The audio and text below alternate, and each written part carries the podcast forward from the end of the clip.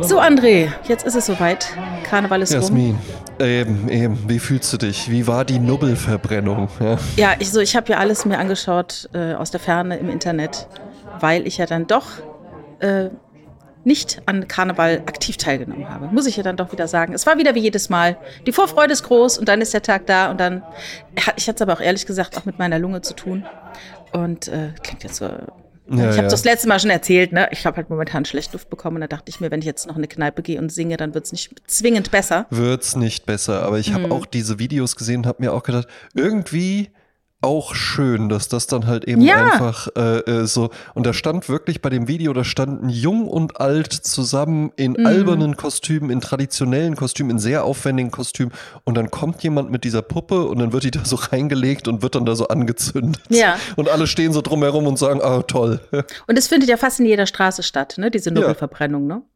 Also wer es noch nicht weiß, also der Nubbel ist ja quasi der Stellvertreter, ist der Sündenbock quasi, der die ganze Zeit Zeuge von jeden Sünden war.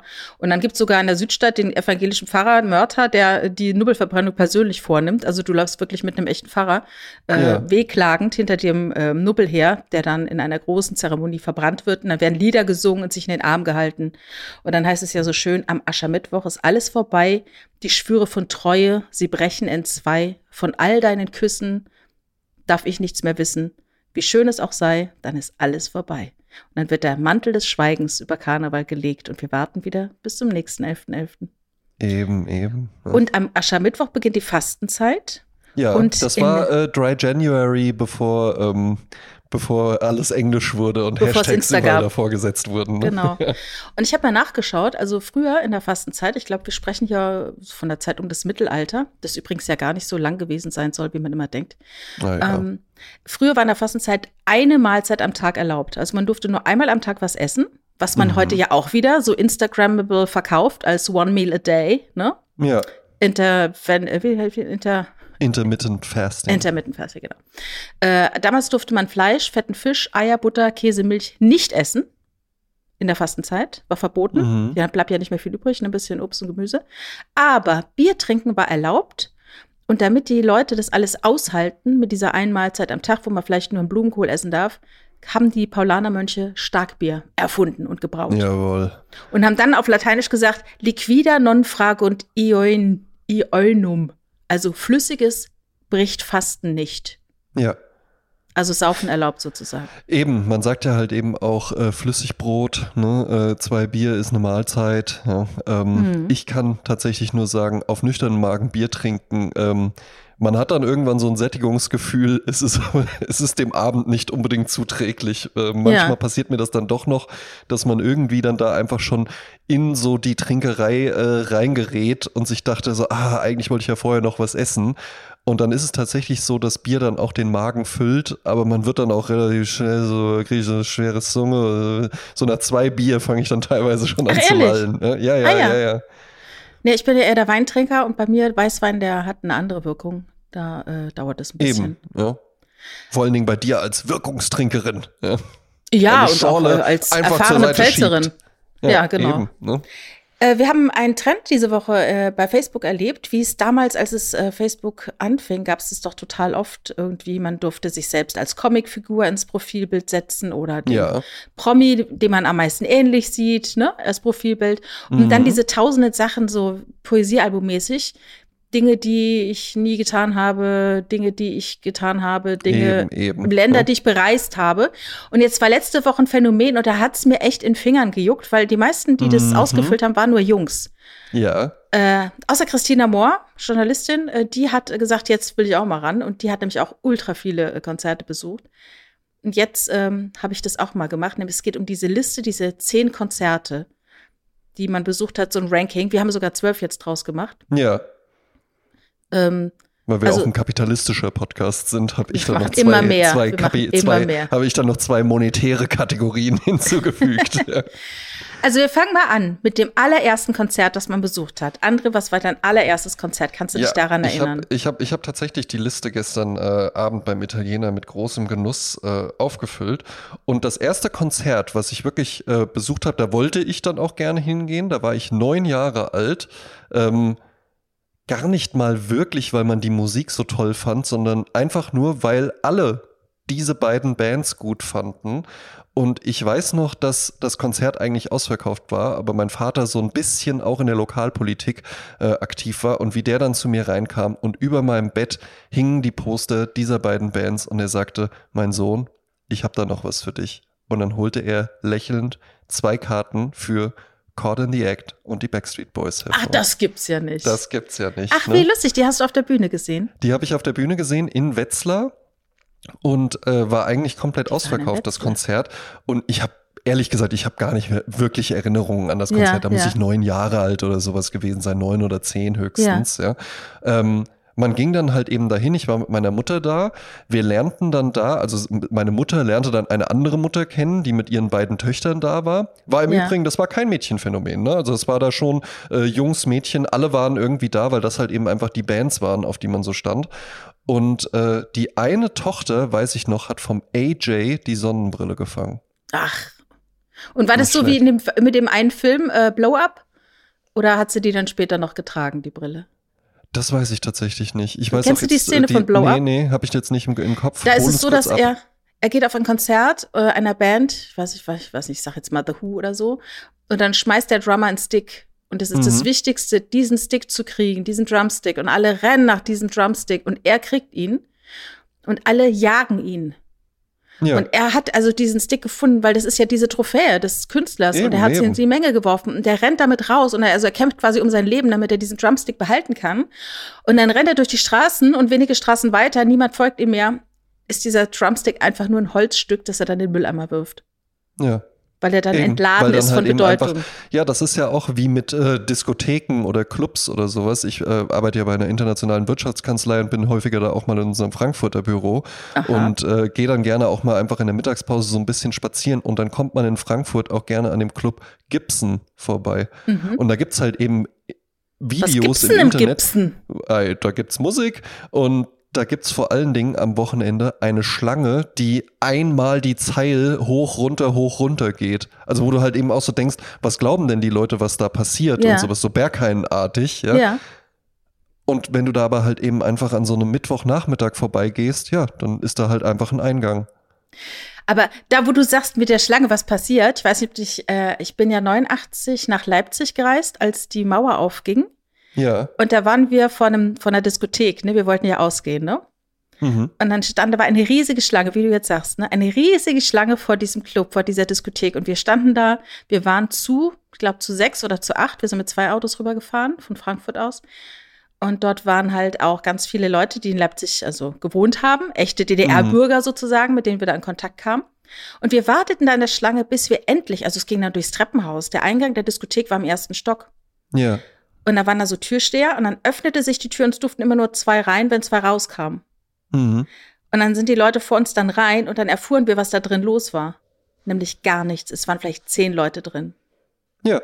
Und es das heißt, ist nämlich das. Der mhm. Hype war draußen und du dachtest, wundersch, was passiert. Die drin hat aber keinen Bock, irgendwie zu, zu arbeiten und äh, eine Riesenmasse von Leuten äh, zu bedienen. Und haben dann einfach nur zehn drin gelassen und dann war es dann für die nach drei Minuten langweilig, da sind die wieder rausgegangen. Ja. Das fand ich total, total schräg. Und haben dann aber halt eben draußen auch, also gibt es auch einen, einen, Sketch, den ich mal geschrieben habe, der auf dieser Prämisse äh, basiert, dass dann halt eben im Berghain einfach gar nichts ist und dass man dann sagt, ich gehe jetzt raus, ich kläre diesen Betrug hier auf und dass dann eben der Türsteher kommt und sagt, ja gut, klar, könntest du jetzt rausgehen und erzählen, dass das hier alles nur ein Fake ist oder du gehst raus und bist die Person, die in den coolsten Club der Welt reingekommen ist. Ja, ne? ja.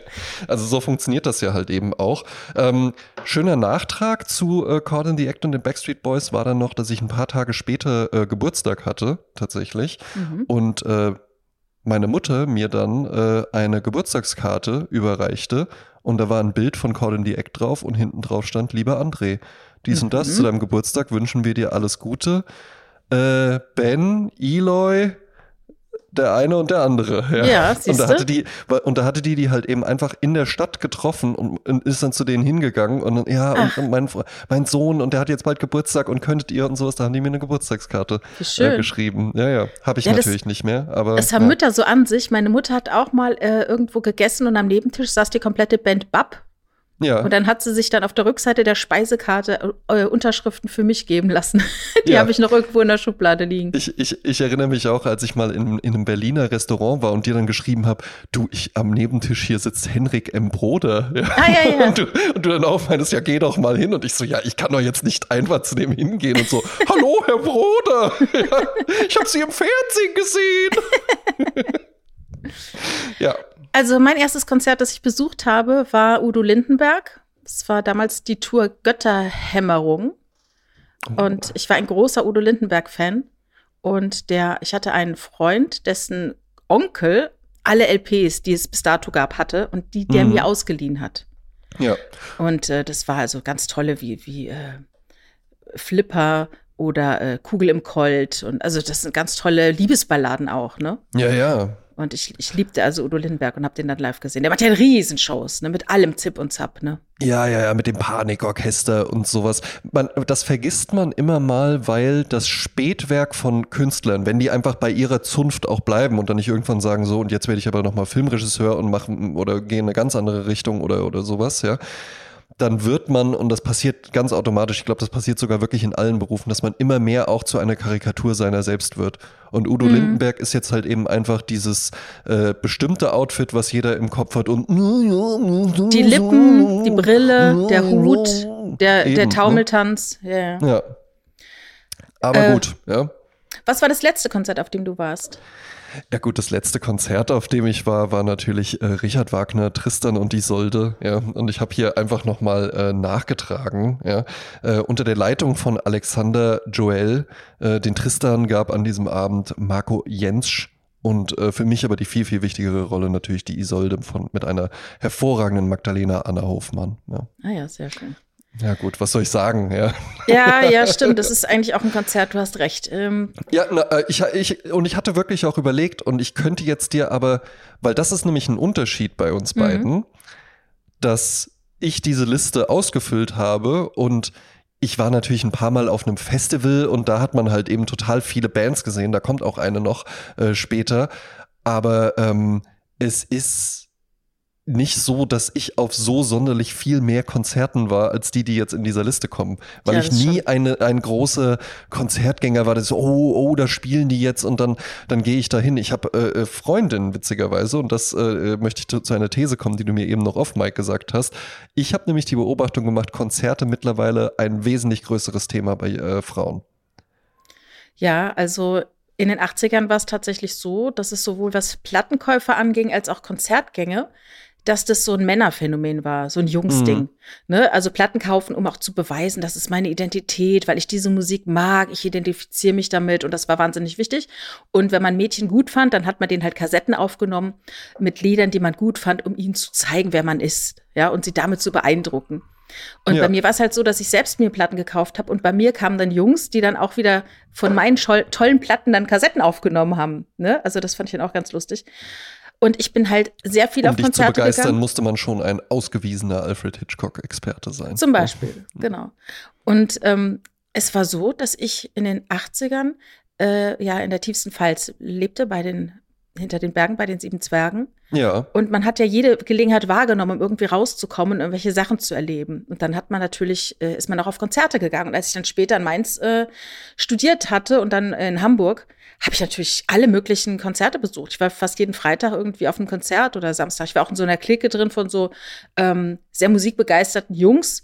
Einer davon, Matthias Westerweller, der ist ja heute noch DJ, Plattenladenbesitzer, ähm, äh, Moderator bei, ähm, bei Radioshows und so weiter. Und ähm, das war, spielte eine riesige Rolle. Ja, mein damaliger Mhm. Freund war auch Sänger einer Band und so. Also das war alles ganz äh, super präsent. Musik war total wichtig.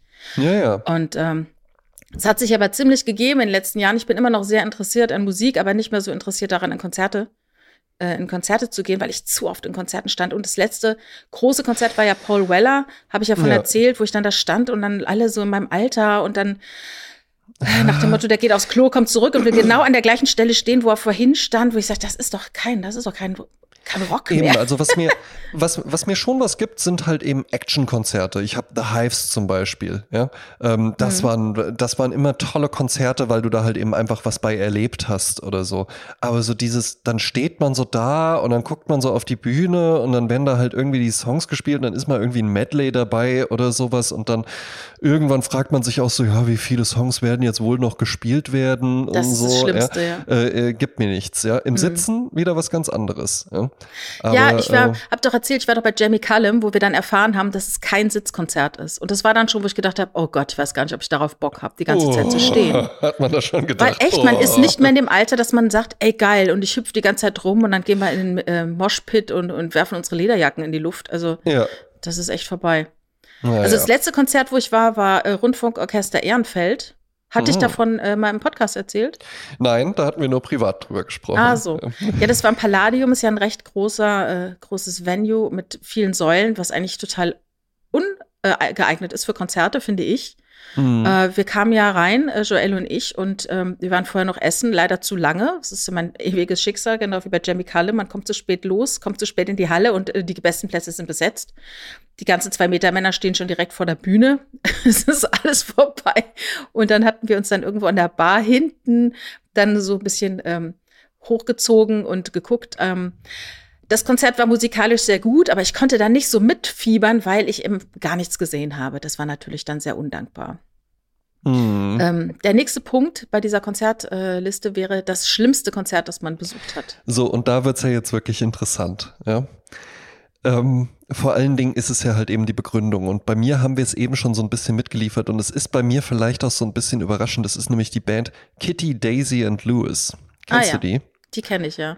So, das ist so drei ein, Geschwister, ne? Die da genau, so ein ein, Ge- ein Geschwistertrio und die machen, wie würde man das bezeichnen? Irgendwie so. Wie so eine coole Hausmusik, ein bisschen so 50s, 60s angehaucht. Genau, Die kommen aus ja, ne? England, dann wird, aber man äh, denkt, sie kommen aus Texas. Ja, und es wird auch viel Wert gelegt, die Kostüme und wir sind so retro und sowas.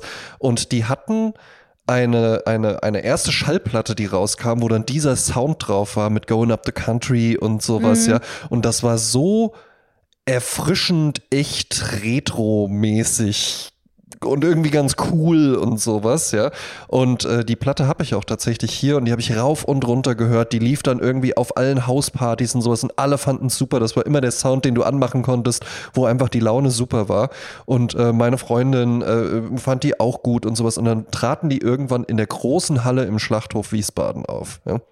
Und da dachten wir uns, da gehen wir hin. Und das Konzert ging los und das hat keine zwei Songs, also ne, die haben auf der Bühne, die haben ihre Instrumente gespielt und sowas, ja, die haben auch schön gesungen und sowas, ja, und, und, und es war irgendwie alles auch so, also da war jetzt keine Überraschung oder sowas dabei, aber es hat keine zwei Songs gedauert, bis ich mir gedacht habe, oh Gott, ist das alles albern. Also weißt du, wie halt, dass Ja, ja, dann wirklich ja. so diese, dass, dass du einfach gemerkt hast, ey, nee, das war, das war so eine, so ein kurzfristiges Phänomen für mich, wo das irgendwie mal so einfach reingepasst hat und wo man sich dachte, die Klamotten, die sehen cool aus und so. Und ich habe da hingeguckt und habe mir gedacht, ich finde den Sound albern, ich finde die Klamotten total albern, die die anhaben. Ich finde es total affig, dass die eine äh, äh, das Schlagzeug so spielt, dass vorne fast die Brüste rauskullern aus dem Petticoat und sowas, wo man vorher noch so dachte, oh, das ist ja auch irgendwie sexy und so, ja. Ich fand alles wirklich sofort albern, obwohl die ein schönes Konzert gespielt haben und so. Die, ich fand alle Leute total doof, die dann da waren, wie die dazu getanzt haben, die komplette Stimmung. Und ich habe mir wirklich nach zwei Songs schon gedacht, oh Gott, wie lang geht das jetzt noch und so. Und ich glaube, wir Ja. sind dann auch in der Pause gegangen, weil sich das aus irgendeinem Grund hatte sich das bei mir in dem Moment, wo ich es dann live gesehen habe, total entzaubert. Ja. Ja. Manchmal ist es aber auch so, wenn die äh, auf der Bühne es nicht schaffen, eine Connection mit dem Publikum aufzunehmen, weil sie vielleicht schüchtern sind oder keine Ahnung, ja, äh, da Ja. nicht so äh, beflissen sind darin, mit den Leuten zu kommunizieren. Und du, du hast dann keine Connection, dann stehst du da als, als Zuschauer und denkst so, ja, du stehst, bin eben, ich hier du stehst einfach ne? nur rum und denkst dir, was soll das? Wie, wie lange soll ich mir das jetzt noch angucken? Mhm. Hm.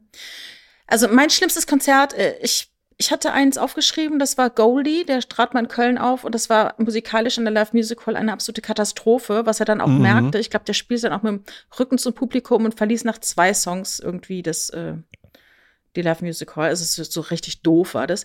Aber mir Ja. fiel eben noch das ein, was ich auch schon mal erzählt hatte mit Julian und Roman Wasserfuhr, so zwei Brüder, die Jazz machen. Und da waren wir in Düsseldorf äh, mit Inga zusammen, Richard, Inga und ich. Und das war dann so ein Aula-Moment. Mhm. Oben die, sind die Musiker und im Publikum sitzen quasi nur Oberstudienräte. Ja. Und du schaust also praktisch in, in 300 äh, äh, Glatz-Hinterköpfe. Ja, ja, das Baumwollfeld, wie man als Künstler sagt. Ah ja. das kannte ich gar nicht. Ja, genau. Und ich habe das Baumwollfeld halt von hinten gesehen. Das war ganz schön äh, kahl geschlagen. Ja. Und ähm, wir kam, ich kam mir vor wie so eine 13-, 14-jährige Schülerin äh, in dem Ding. Und es war dann noch so eine Doppeltür. Und in der Doppeltür stand dann einer drin. Also wenn du rausgehst, um auf Toilette zu gehen, war da quasi noch so ein drei Meter ähm, Puffer. Ja. Und der hat dann dir geholfen, die Tür zu öffnen, zu schließen, damit du nicht zu laut bist. Also als wäre das jetzt die große Messe. Also ich glaube, im Vatikan wird nicht ähm, mehr auf äh, Akustik geachtet wie dort bei diesem Konzert. Mhm. Und ähm, in der Pause, es war alles so anstrengend, wo dann äh, die Inga sagte, soll ich drei Wein holen? Und der Richard sagte, ey, wir wollen wir echt- noch hier bleiben, lass uns irgendwo hingehen. Und dann sind wir einfach irgendwo was trinken gegangen Ja. und haben das Konzert abgebrochen. Also Und das dann, war das als schlimmste ihr Konzert. rausgegangen seid, dann ging's los. Dann haben sie die E-Gitarren rausgeholt. Ganz bestimmt, ganz bestimmt. Also das war so das schlechteste Konzert, weil die Stimmung halt überhaupt nicht funktioniert hat. Ja, und damit, da sprichst du ja aber halt eben auch was an.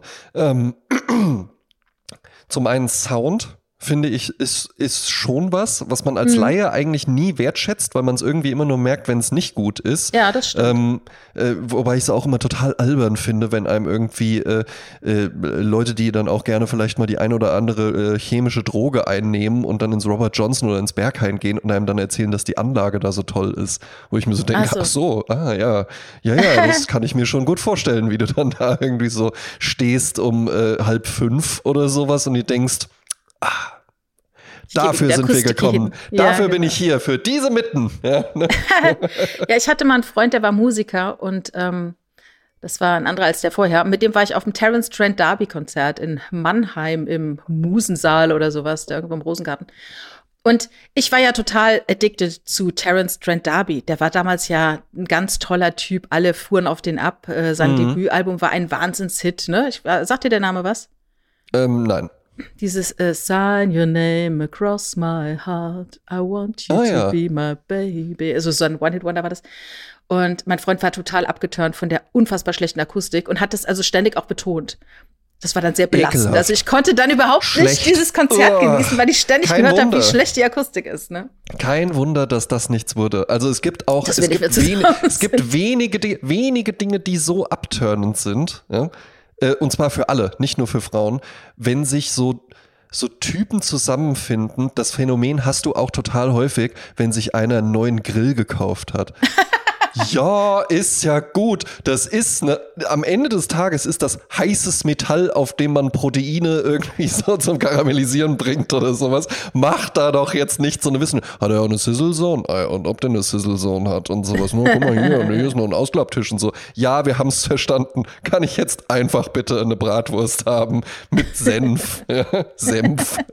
Ginge das? Können wir einfach weiter Musik hören? Können wir einfach ein Glas Wein trinken? Du kannst mir auch gerne ein bisschen was über den Wein erzählen, aber nicht, mach da doch nicht, mach doch nicht. Bei Whisky hast du das auch. Das ist Ja, für ja, mich ja. unerträglich, wenn dann da rumgelabert und dann wird da irgendwie Ewigkeiten rumgesutschelt und, und rumgerochen und sowas und dann, ah ja, ja, doch, stimmt, jetzt kommt. Jetzt kommt das Sherry Cask Finish. Jetzt kommt es so ganz hinten im Gaumen. Ja, ja, ja, ist, ist, ist ja gut. Wir haben es verstanden. Du warst in der Karstadt Lebensmittelabteilung und da hat dir einer noch, hat dir einer auch noch so ein bisschen sowas mitgegeben. Ja. Nehmen Sie ruhig den für 50 Euro. Der hat nämlich einen Sherry Cask Finish. Ah ja, wo merkt man das? hinten am Gaumen. Ja. Hast du eigentlich jetzt dein, dein schlechtestes Konzert gesagt? Ja, Kitty, Daisy and Lewis. Ach, stimmt, ja, ja, klar, logisch, sorry. Glaube ich, machen auch nichts mehr. Kann ich mir nicht vorstellen, dass die weitergemacht haben. Du, das waren ja Mama, Papa und drei Kinder. Und irgendwann sagen die Kinder auch, jetzt wollen wir unser eigenes Ding machen. Vielleicht machen die jetzt Hardrock oder so, keine Ahnung. Ja. Das lauteste Konzert, auf dem du jemals warst. Ja. Äh, Habe ich eine ne Doppelung. Ähm, Ich auch. Weil man sagen muss, dass die Ausgangsbasis äh, nicht gleich ist. Weil die eine Band sah ich in der großen Halle vom Schlachthof Wiesbaden, da gehe ich ja so gern hin, weil die Anlage so gut ist. Ja.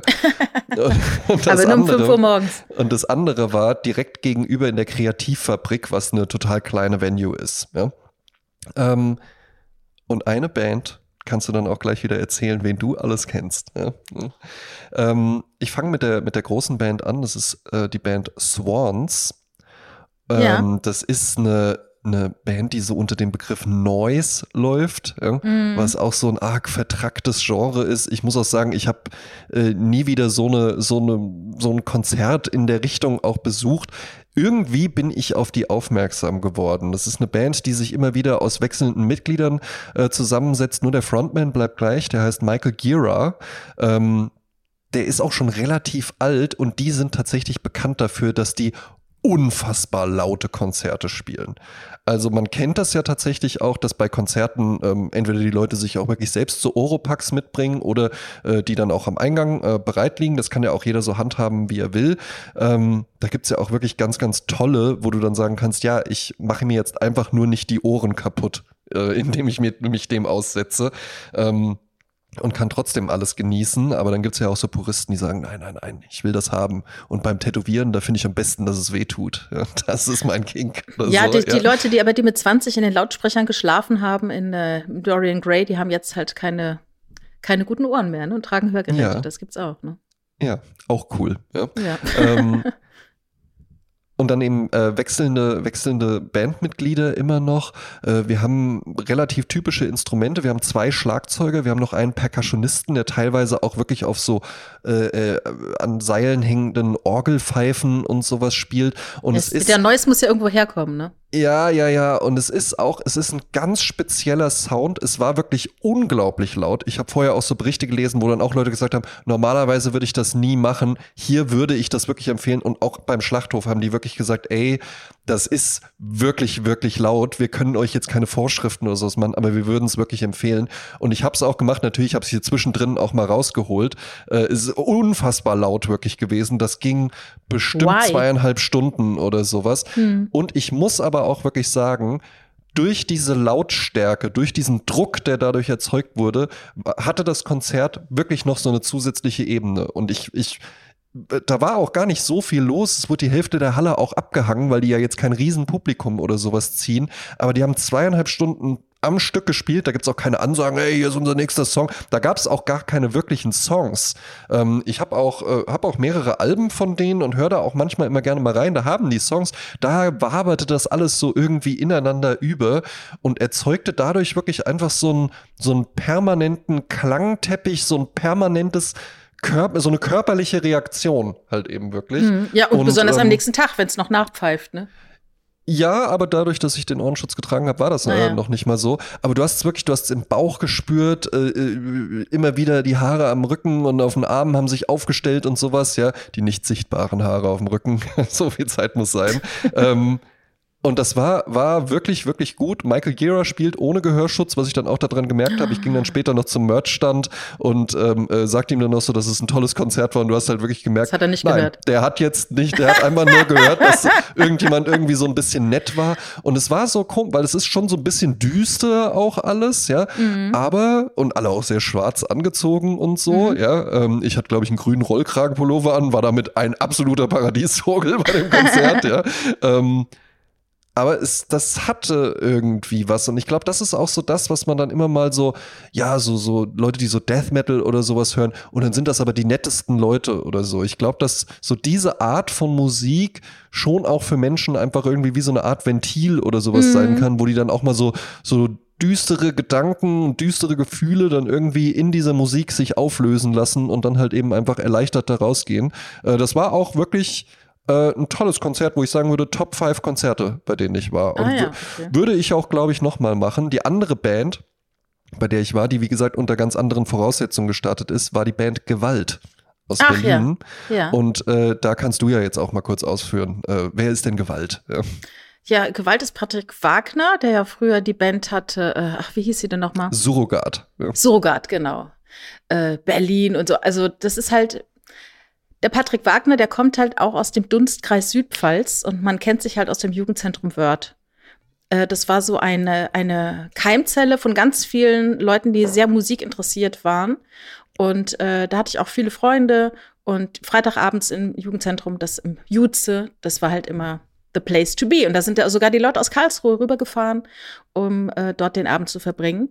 Und dann haben die ersten dann ihre ersten Versuche gemacht als DJ und man hat sich dann getroffen, auf Konzerte zu fahren. Und Patrick Wagner war da auch ein Protagonist, der dort auch schon bekannt war und seine Leute um sich scharte und der nach Berlin gezogen ist und der jetzt äh, auch ein ganz toller Fußballtrainer äh, geworden ist für seinen Sohn, beziehungsweise für äh, Jungs um seinen Sohn herum.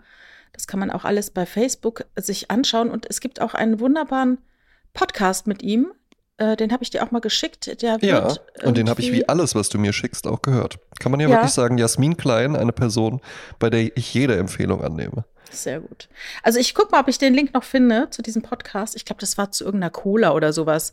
Also irgendeine Firma hat da einen Podcast ins Leben gerufen und äh, im Zuge dessen wurde er interviewt. Das hat mir sehr, sehr gut gefallen. Also wie gesagt, ja, ich habe den ja halt ewig nicht mehr gesehen, aber ja, und weil er ja halt eben auch einfach eine Person äh, ist, die die dann schon auch so mit Viva und Viva 2 dann vor allen Dingen und auf einmal geht's los und man wird so hochgejazzt und dann äh, ist das auch jemand mit einem durchaus gesunden äh, Selbstvertrauen. Ähm, der dann aber halt irgendwann auch feststellte, ja, und dann lief es halt plötzlich nicht mehr. Und ich glaube, mhm. ich weiß nicht, ob er es mitbegründet hat oder ob er nur einer der ersten Teilnehmer war bei äh, einem Format, das heißt Fuck Up Nights, wo man halt eben so. einfach mal so erzählt, so ja, ich bin halt richtig auf die Schnauze gefallen. Es war halt plötzlich ja. alles weg, Frau weg. Äh, äh Damit hat er gestartet weg, ja. in Berlin, ja.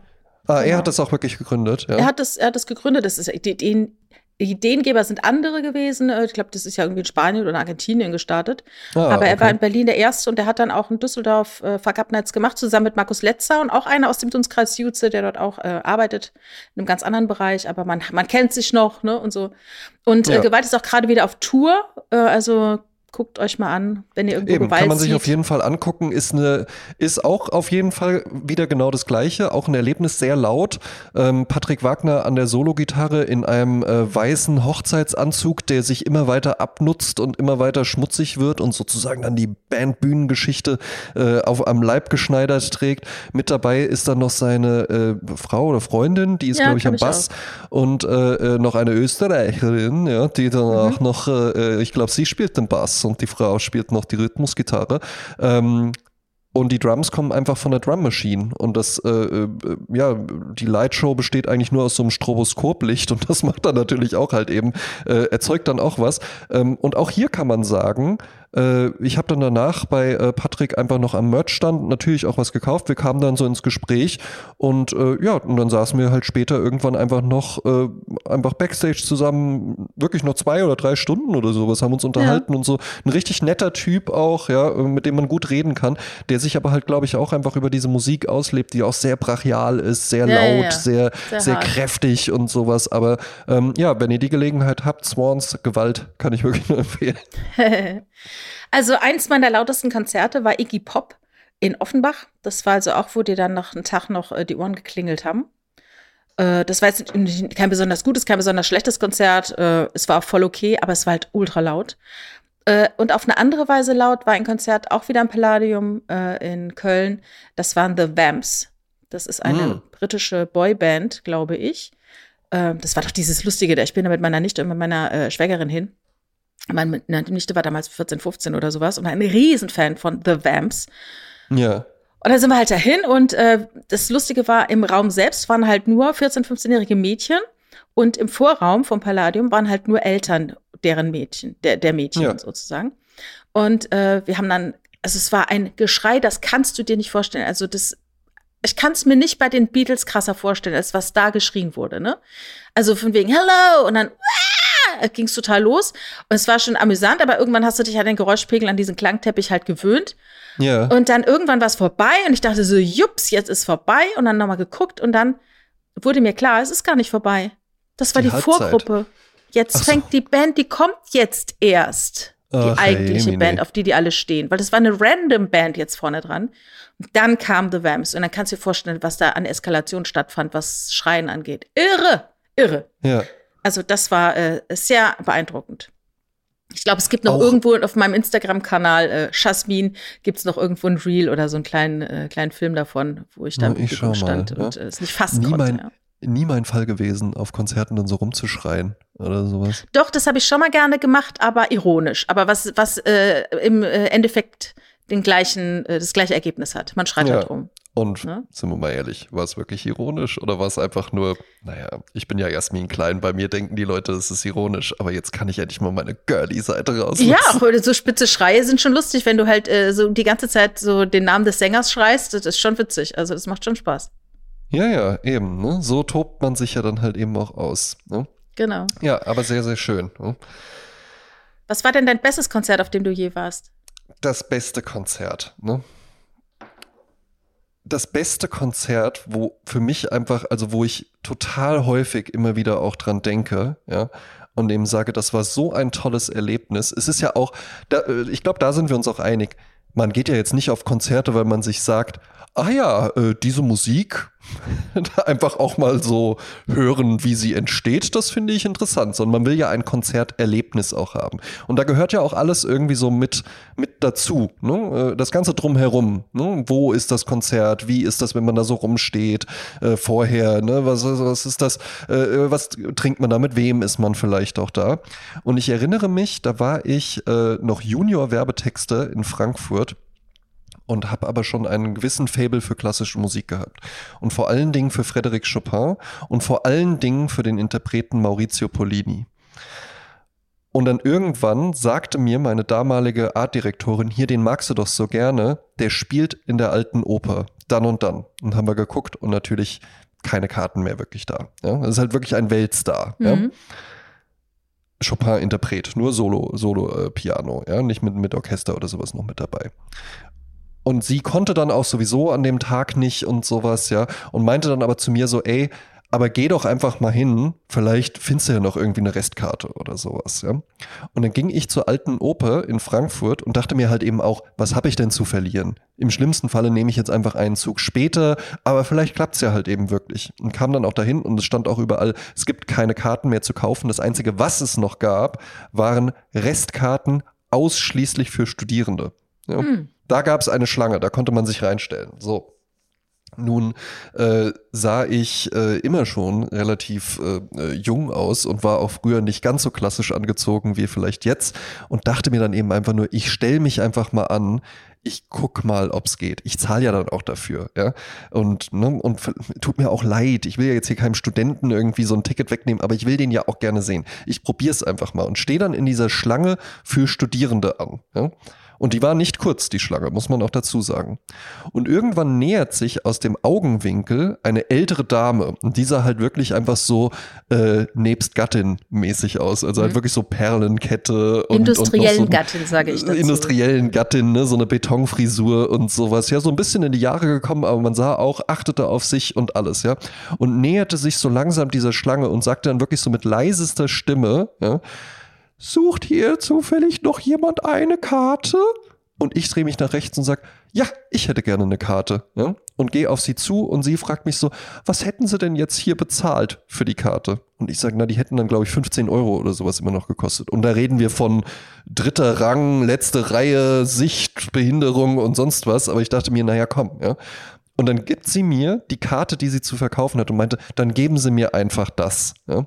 Und dann gab ich ihr 15 Euro und guckte auf die Karte und las, wo ich dann sitzen würde und las vor allen Dingen auch, was diese Karte eigentlich gekostet hat und guckte sie dann an und guckte nochmal auf die Karte, guckte sie an und dann meinte sie, ja, ja, da haben sie ein gutes Schnäppchen gemacht. Ah, Und ja. da war das eben wirklich dann siebte Reihe Mitte oder sowas. Ja, sie war halt eigentlich mit ihrem Mann da, der konnte dann aber doch nicht, der fühlte sich unpässlich und sie wollte den dann jetzt aber so gerne sehen und sie meinte dann auch, sie sitzen dann jetzt aber natürlich mit mir zusammen. Ich so, das ist gar kein Problem und ich würde sie auch gern in der Pause dann auch was zu trinken einladen. Und dann war ich da eben wirklich mit nebst Gattin in der siebten Reihe bei Maurizio Polini und wir haben das zusammen genossen. Ich war halt im im Umfeld von 30 Reihen oder sowas absolut die jüngste Person. Ich will auch nicht wissen, was das für ein Bild war, weil ich da ja mitten im Baumwollfeld einfach saß, ja.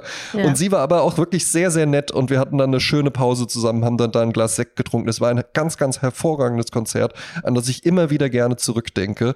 Äh, Maurizio Polini hat zwei, äh, zwei Stunden ungefähr gespielt, äh, mit Pause dann eben zwischendrin. Äh, es war mein erster äh, Besuch in der alten Oper tatsächlich und äh, ja, das war tatsächlich, würde ich sagen, das beste Konzert, auf dem ich je war. Ah ja. Das beste Konzert, auf dem ich war, davon habe ich ja schon mehrfach erzählt, das war das in äh, 2018 in Berlin, Burt Bacharach. Ja. Ähm, ein fantastischer Komponist und Musiker und ähm, da sind wir ja extra hingefahren nach Berlin, nur um ihn zu sehen. Und äh, ja, das war ein tolles Konzert, weil, und er selber sagt, es war das schönste Konzert seines Lebens und er war damals auch schon 89.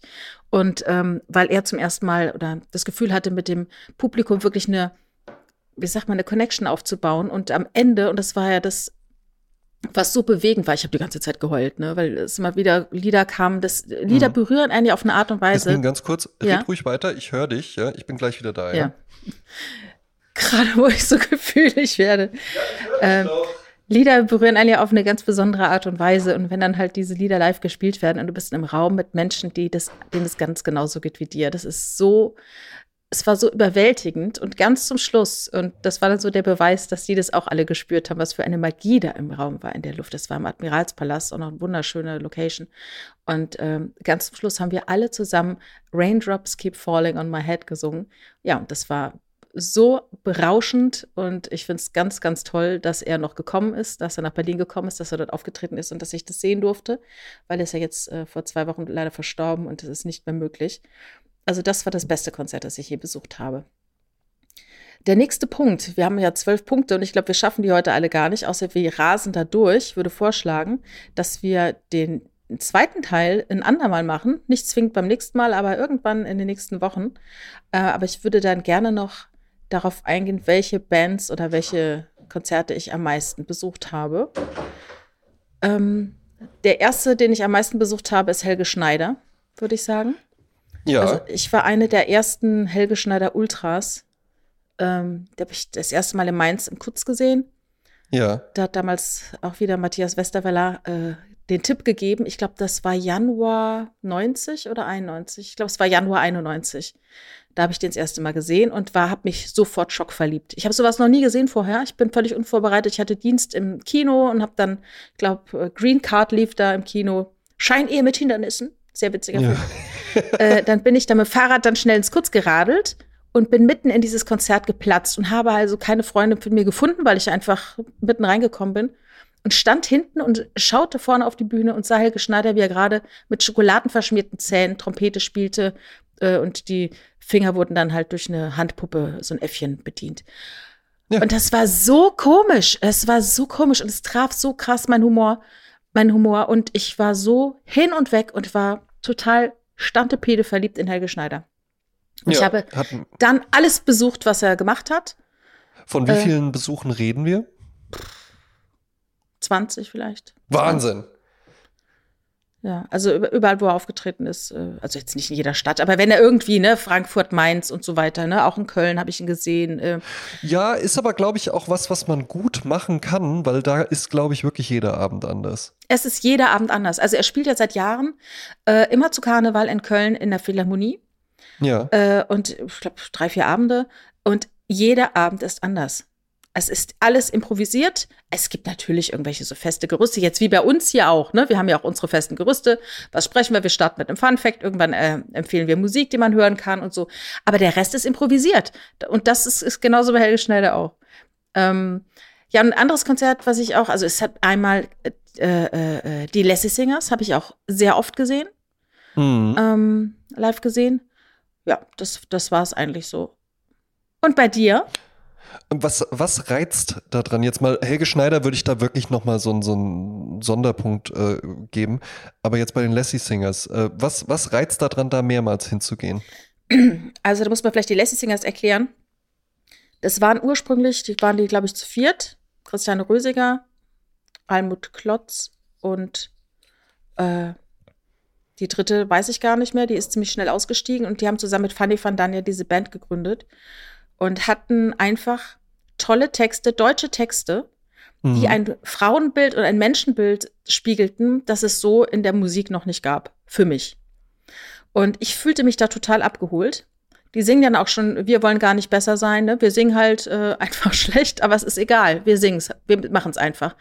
Und die Konzerte von denen war wie Freunde, die auf der Bühne sind und Lieder singen. Und danach ist man auch mit denen in Kontakt gekommen, man konnte sich mit denen unterhalten und ähm, diese ganzen Lieder haben mich durch meine komplette äh, Adoleszenz getragen. Also ich glaube, ich habe die kennengelernt, da war ich 20 und das war, das war eine sehr wichtige Band für mich. Und jedes Mal, wenn man halt dorthin gegangen ist, hat man wieder diesen Spirit aufgetankt, ne? Mhm. Und man hat die Lieder mitgesungen und man hat ist mit Freunden hin. Also das, wir waren so, wir waren vielleicht so fünf bis zehn Leute, die die Lassie Singers toll fanden und dann so bis Marburg ins Café Trauma gefahren sind. Und dann im Kfz in Marburg haben die gespielt. Also wir sind überall hingefahren, wo die äh, auftreten. Und äh, ja, die gibt es halt auch nicht mehr. Es gibt eine Christiane Rösinger, die schreibt ja auch tolle Bücher und gibt immer noch schöne Konzerte, auf die ich auch gerne gehe. Und ich habe ihr auch schon mal auf einem Konzert gesagt, wie wichtig sie war für, mein, für meine äh, musikalische Früherziehung sozusagen. Ja. Und für mein äh, inneres Gleichgewicht, muss man wirklich sagen. Die haben tolle Texte. Ja, das war also eine der Bands, die ich am meisten besucht habe, aus diesem Grund. Ja, stark. Ja. Mhm. Na, ich finde ich find sowas ja halt eben wirklich interessant, weil äh, auch als du eben gesagt hast, bestimmt 20 Mal, also die Band, die ich jetzt gleich nennen werde, habe ich halt dreimal gesehen. Und ja. davon zweimal auf einem Festival. So quasi heißt, dann aus Versehen das, als Beifang, ja. Ja, und, und also, nee, ich bin dann schon auch wirklich bewusst hingegangen. Ich kannte die Band auch äh, schon bevor ich sie das erste Mal gesehen habe. Ich habe sie sogar heute auch schon erwähnt. Aber ich finde das ganz, ganz interessant, wenn, wenn, wenn das Menschen halt eben einfach wirklich was gibt. Für mich wäre das gar nicht vorstellbar, wirklich. Mhm. Also jetzt zum Beispiel auch der von mir eben angesprochene Maurizio Polini. Ich weiß gar nicht, ob ich da jetzt dann nochmal hingehen würde. Ja, sag mal so, heute würde ich das auch nicht mehr machen, genauso wie ich oftmals Filme nicht ein zweites Mal schaue, was auch, auch dumm ist. Ich habe letzte Woche zum zweiten Mal in meinem Leben äh, Fight Club geguckt. Ja. Äh, damals habe ich ihn halt gesehen, als er Da fallen einem noch mal ganz andere Sachen auf, ne? Der ja, natürlich, ja auch mal zwischendrin. Ist dir das aufgefallen? Ne? Ey, wann ist der rausgekommen? 97? Äh, 99. 99, ja, guck Im mal, der ist jetzt. Jahr wie Matrix. Weil es 24 Jahre her. Ich habe ihn vor 24 Jahren gesehen, da war ich ein anderer Mensch als heute. Ja. Und mir fallen andere Dinge auf, andere Sachen sind mir wichtig. Also das ist ja sowieso Quatsch zu nee, sagen, man guckt ich, sich alles äh, nur einmal an. Aber dennoch denke ich mir immer, ach nee, ich mache das immer nur einmal. Und heute würde ich bei Konzerten jetzt auch nicht zwingend ständig wieder hingehen. Aber äh, damals war das einfach auch ein Event, dorthin zu gehen. Ne? Das darf man auch nicht vergessen. Mit mm, Freunden mm. hinzugehen, ne? schon im Auto die Lieder zu singen und sich dann die T-Shirts zu kaufen und Ne? Also es gibt auch ein schönes Bild von mir, das kann ich vielleicht jetzt mal hier, wenn ihr, wenn ihr jetzt guckt, ähm, wenn ihr auf euren Podcatcher guckt, vielleicht ist ein Foto von mir äh, mit dem Lassie Singers Shirt da. Ja, stark. Ja. Sieht er, wie ich damals äh, aussah. Von mir ist kein Foto äh, äh, mit irgendeinem Band-T-Shirt da, weil ich sowas tatsächlich zeitlebens nicht besessen habe. Mhm. Ja. Ähm, aber von dieser Band, eventuell hätte man sich sogar eins kaufen können. Äh, ich habe sie, wie gesagt, schon erwähnt. Äh, es sind The Hives. Ja? Ah, ja. Und äh, die sah ich tatsächlich als ich das allererste Mal bei Rock am Ring war, das muss 2003 oder so gewesen sein, ja, und hat mich komplett weggeblasen. Dann sah ich sie nochmal 2005 und dann das nächste Mal 2009. Und das äh, war dann auch wirklich, da bin ich dann auch äh, zum Konzert gegangen, in den äh, heute auch schon häufig erwähnten Schlachthof in Wiesbaden. Und äh, das Spannende war, dass ich mit meinem damaligen Mitbewohner äh, dahin gehen wollte. Und äh, wir standen dann davor, ne, noch ein Bierchen getrunken und Zigarette geraucht. Nur, mit nur Tabak drin natürlich. und was man halt so macht, ja. Und äh, holten dann so die Tickets raus. Und dann fiel dem Philipp in dem Moment auf, ach du Scheiße, ich habe ein Ticket für die Show in Berlin gekauft. Oh und ich sag so, das gibt's ja nicht, ja. Aber gut, wenn du da jetzt sagst, hier, guck mal, das war ein Versehen und sowas. Und dann meinte er, ja, aber das Problem ist, die Show war schon in Berlin. Ach so. Ne? Ja, das ist ja echt Und dann haben wir wirklich, haben wir wirklich überlegt und sowas. Und der war auch äh, immer spitz auf knapp, was das Geld und sowas angeht. Man musste sich ja auch noch Zigaretten kaufen und so, ja. Und äh, der, ne, da wurden natürlich auch Tickets davor verkauft und so, ja. Aber äh, das konnte er sich auf gar keinen Fall leisten. Ich konnte es ihm auch nicht ausgeben oder mhm. sowas, ja. Und dann, aber da jetzt dann alleine reingehen, da dachte ich auch so, ja, weiß ich auch nicht, ob ich das dann machen soll. Und dann haben wir gesagt, so, pass mal auf, wir machen das jetzt so, ja. Äh, ich gehe vor, ja. Und ich halte so mein Ticket so ganz, ganz deutlich hin und ich mache auch klar, dass wir beide zusammengehören, ja. Und nee, nee, nee, nee, warte, das war andersrum. Wir haben noch jemanden getroffen, der ist dann vorgegangen, der hat so ganz klar gemacht. Ich habe dann so äh, die Aufmerksamkeit mehr auf mich gezogen, war aber hinter ihm, weil nicht, dass ich dann schon drin bin und er kommt dann nicht nach oder sowas, ja. Und äh, äh, wir machen so klar, wir gehören zusammen und ich halte dann so mein Ticket, ja komm, jetzt mach hin und sowas. Ja. Ja. Dann haben wir da wirklich ein Theaterstück aufgeführt und keiner hat was gesagt. Ja, es wurde nichts eingescannt geguckt. und sonst was. Es wurde einfach nur drauf geguckt, ja, ja, ist okay, ist okay. Und wir sind reingegangen und sind dann noch so cool einfach drei Schritte weitergegangen. Und sobald wir um die Ecke waren, hat der Philipp angefangen zu tanzen. Und da wusste ich auch, das wird super. Und das war auch wirklich richtig super. Und da habe ich mir dann auch Tyrannosaurus Hives, habe ich mir äh, auf Vinyl gekauft am äh, Merchstand dann noch. Und dann sind wir damit nach Hause gegangen und ich musste dann auf jeden Fall sofort duschen, weil es sehr, sehr schweißtreibend war tatsächlich Ah, ja, das ja.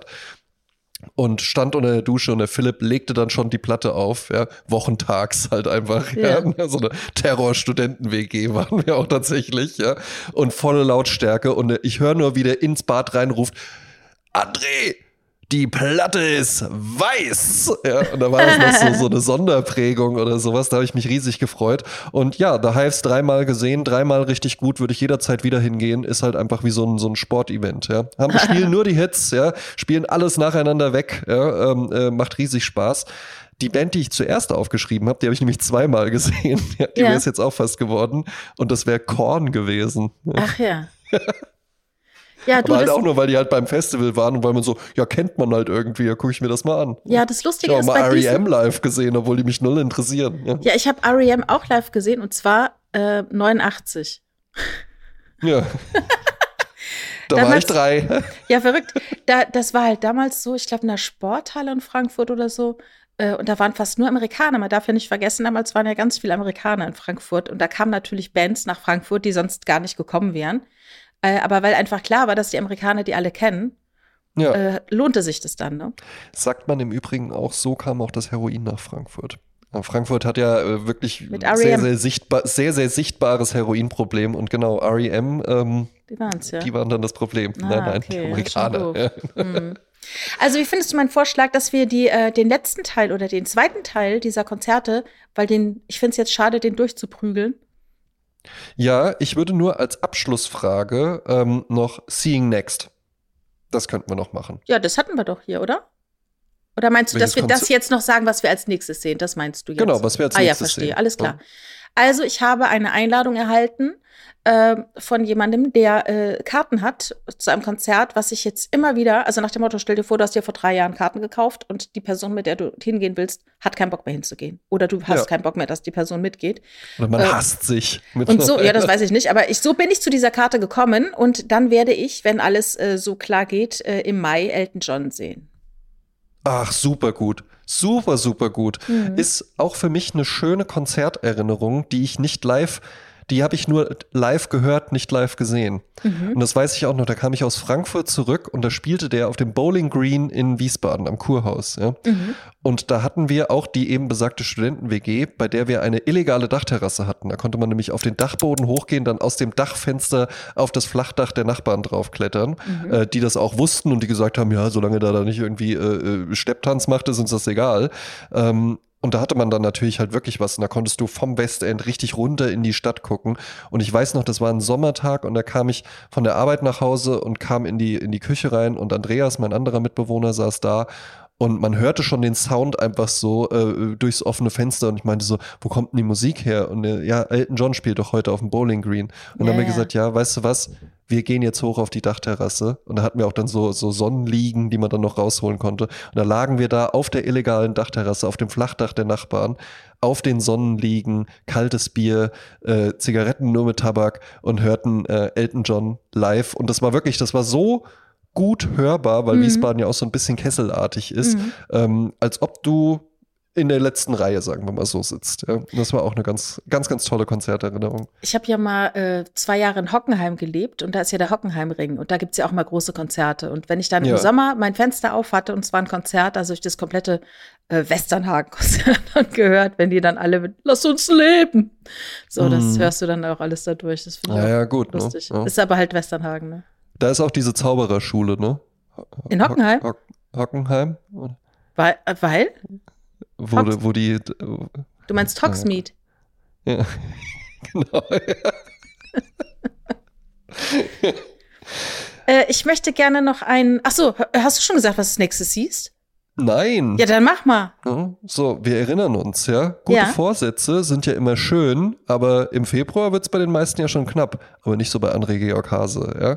Das Stück Hochkultur im Februar ist auch das Konzert, welches ich als nächstes, als nächstes sehen werde. Und zwar jetzt, wenn diese Folge erscheint, am Sonntag, gehe ich um 18 Uhr abends wieder ins Staatstheater Wiesbaden und schaue mir dort an Richard Strauss, der Rosenkavalier. Ah, so, genau. Eine komödiantische Oper in drei Aufzügen äh, unter der Leitung von Johannes Klump. Ja, ähm, die Feldmarschallen, was somit die witz- äh, wichtigste Figur ist, gesungen von Betsy Horne.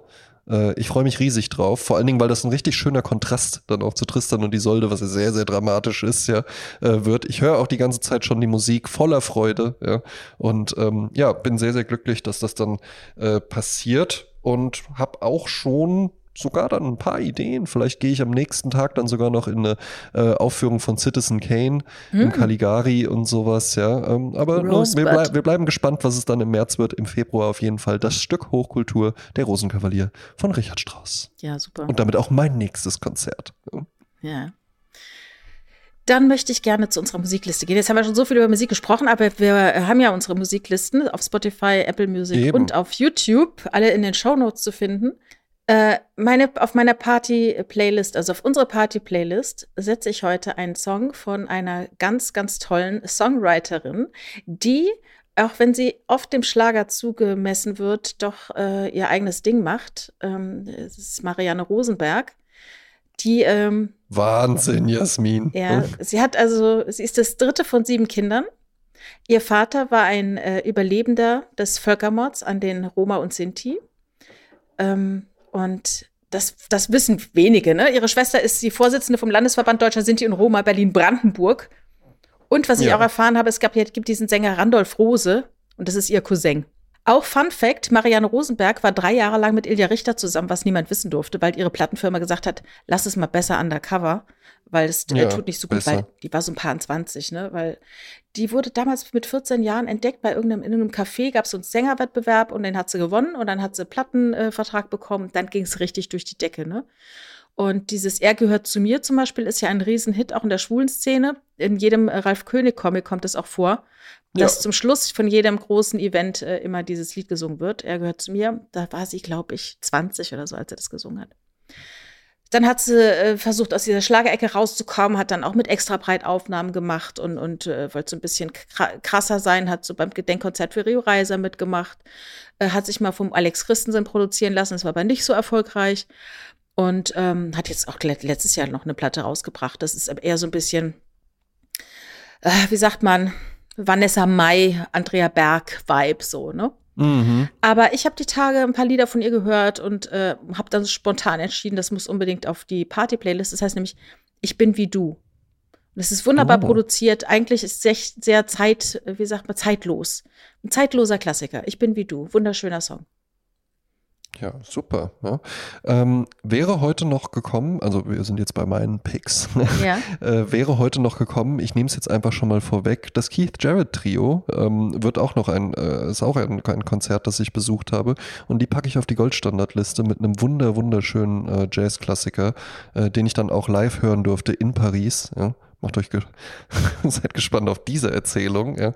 Ähm, und es ist Autumn Leaves, ja, ein, ein wun- ein wunder, wunderschöner American äh, äh, Jazz-Standard, äh, der da auch gespielt worden ist, äh, den ich, den ich, zu dem ich immer wieder zurückkehre, habe ich hier auch in zig Interpretationen oder in zig Aufnahmen. Das ist ja auch Jazz, äh, das macht ja dann, das ist ja bei Jazz dann halt eben auch das Schöne. Deswegen funktioniert ja auch so jemand wie Helge Schneider, der dann natürlich noch diese Verbalkomponente mit reinbringt.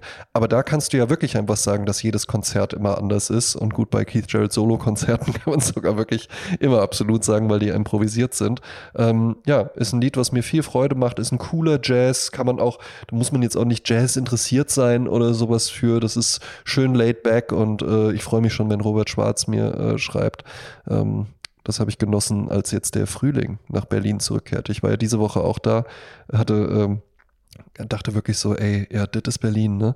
Kam ich da halt, äh, ich war für eine, für eine Podcast-Aufnahme in Berlin, kam aus dem Bahnhof raus, wollte natürlich erstmal eine rauchen, diesmal wirklich nur mit Tabak drin, ähm, kam raus und dann kam so ein Junge, also wirklich ein junger Junge zu mir und wollte mir so eine Zeitung verkaufen, meinte so, ja, äh, äh, wollen Sie diese Zeitung? Und ich so, nee, nee, vielen Dank. Ja. Und die so, wieso? Kostet nur zwei Euro. Und ich so, nee, ich möchte die wirklich nicht. Ja, was bist du für ein Hurensohn? und ich so, ja, okay. Und gehe so drei Schritte weiter und dann scheißt mir noch eine Taube wirklich so auf meinen blauen Kaschmirmantel drauf, wo ich auch dachte, ich fahre jetzt wieder nach Hause. Ich will jetzt wieder nach Wiesbaden zurück, wo die Menschen noch freundlich sind. ähm, wie kam ich da jetzt drauf? Ach so, ja, dass der Robert, äh, äh, der Robert Schwarz das dann hört. Ähm, und da habe ich aber in Berlin dann auch direkt danach, schöner Moment, Wintermantel, Sonnenbrille, ist ja wirklich ein ganz, ganz toller Look. Und dann brach die Sonne wirklich so durch, ja, durch den Bundestag, der war noch im Hintergrund zu sehen und dann Wintermantel, Sonnenbrille. Und da dachte ich so, mein Gott, dann sieht auch so ein Taubenschiss auf der Schulter irgendwie aus, als ob es ein neckisches Accessoire wäre. Aber das war jetzt für die Goldstandardliste, ne? Das war für die Goldstandardliste und für äh, die Dance-Playlist habe ich einfach mal so ein bisschen eine hip-hopige Nummer mitgebracht, äh, wo eigentlich immer die Inspiration lautet, äh, ich habe halt irgendwie ein Graffiti-Video geguckt und da lief das im Hintergrund. Äh, Camp Low mit Lucini, aka This Is It. coole, bouncige Nummer, ja. Ja. Bringt euch auf den Dancefloor. Ich habe eine für die Goldstandliste einen Song entdeckt von einem äh, Songwriter.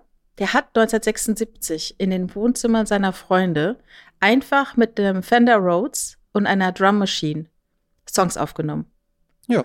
Äh, also richtig, äh, und er hat 200 Platten gepresst davon und hat die an ja. Freunde verschenkt. Und das ist sehr jazzy, sehr gefühlvoll und er war damals 20, 21 Jahre alt. So, 40 Jahre später steht äh, Stefan, äh, wie heißt er, Stefan Leisering oder sowas, der macht die äh, Jessanova äh, äh, äh, Musik, so eine mhm. Band.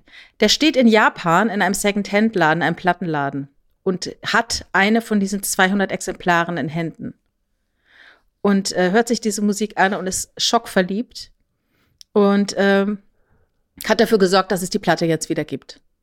Ja, stark. Und äh, das, äh, die reden alle, also alle äh, Kritiker, die über diese Platte reden, die sagen, der eine Song wäre so toll, Don't Be So Nice, aber den finde ich gar nicht so toll. Ich finde den Song Dreaming ganz toll. Und der Songwriter heißt Chuck Zenrick, also man kennt ihn nicht. Aber es gibt ihn auf mhm. Spotify und ich gucke mal, vielleicht gibt es ja auch irgendwie ein Video von ihm. Ich weiß auch gar nicht, ob er noch lebt, äh, was er macht, äh, ob er weiß, dass er jetzt äh, doch so einen kleinen Achtungserfolg hat oder dass Leute seine Musik heute noch hören. Es ist auf jeden Fall von 1976.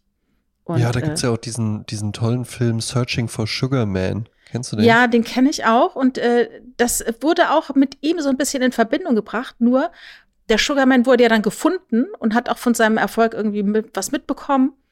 Ja, der, der, wurde, der wurde dann gefunden und dann wurde gesagt, so, wir fliegen dich jetzt nach Südafrika und da war das dann halt irgendwie einfach so die Stimme der Revolution.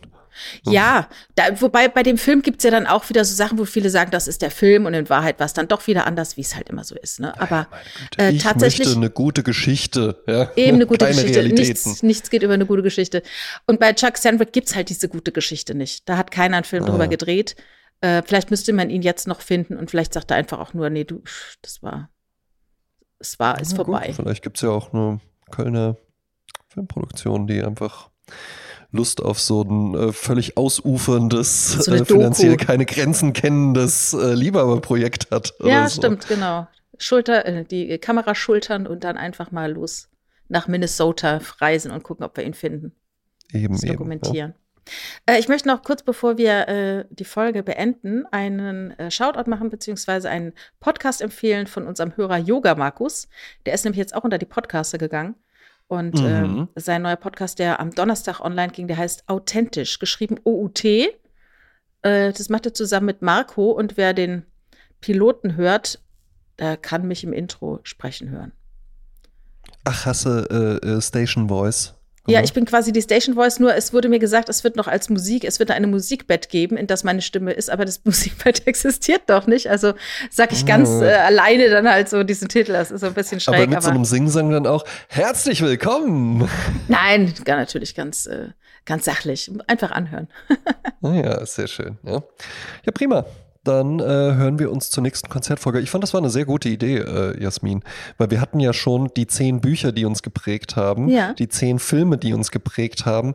Und das wäre mir mit Musik zum Beispiel schwerer gefallen. Ich weiß ja. dir nicht, ja, aber ich fand das jetzt so, äh, so konnte man es besser machen als da jetzt irgendwie so eine, so eine Top Ten Konzerte oder sowas. Ja, da können wir auch gerne nochmal die Shownotes, das mache ich jetzt die, äh, die, auch die Folgen zu den zehn besten Filmen oder die zehn schönsten äh, Bücher. Strände. Ja. Genau. Ja, prima. Dann. Ich nehme jetzt auf jeden Fall ein Flaschenbier von Lich, also ein schönes Licher, weil das war immer mein Begleiter in der Batsch Cup, wenn man dort ein Konzert sich angeschaut hat. Und da hast du dir schon so gedacht, vielleicht lerne ich ja mal irgendwen kennen, der aus der Nähe von Lich kommt. so. Mach mit dem einen Podcast, Genau. in dem ich dann zum Schluss sag, und jetzt hole ich mir noch ein Licher. Eins ist sicher? 7000.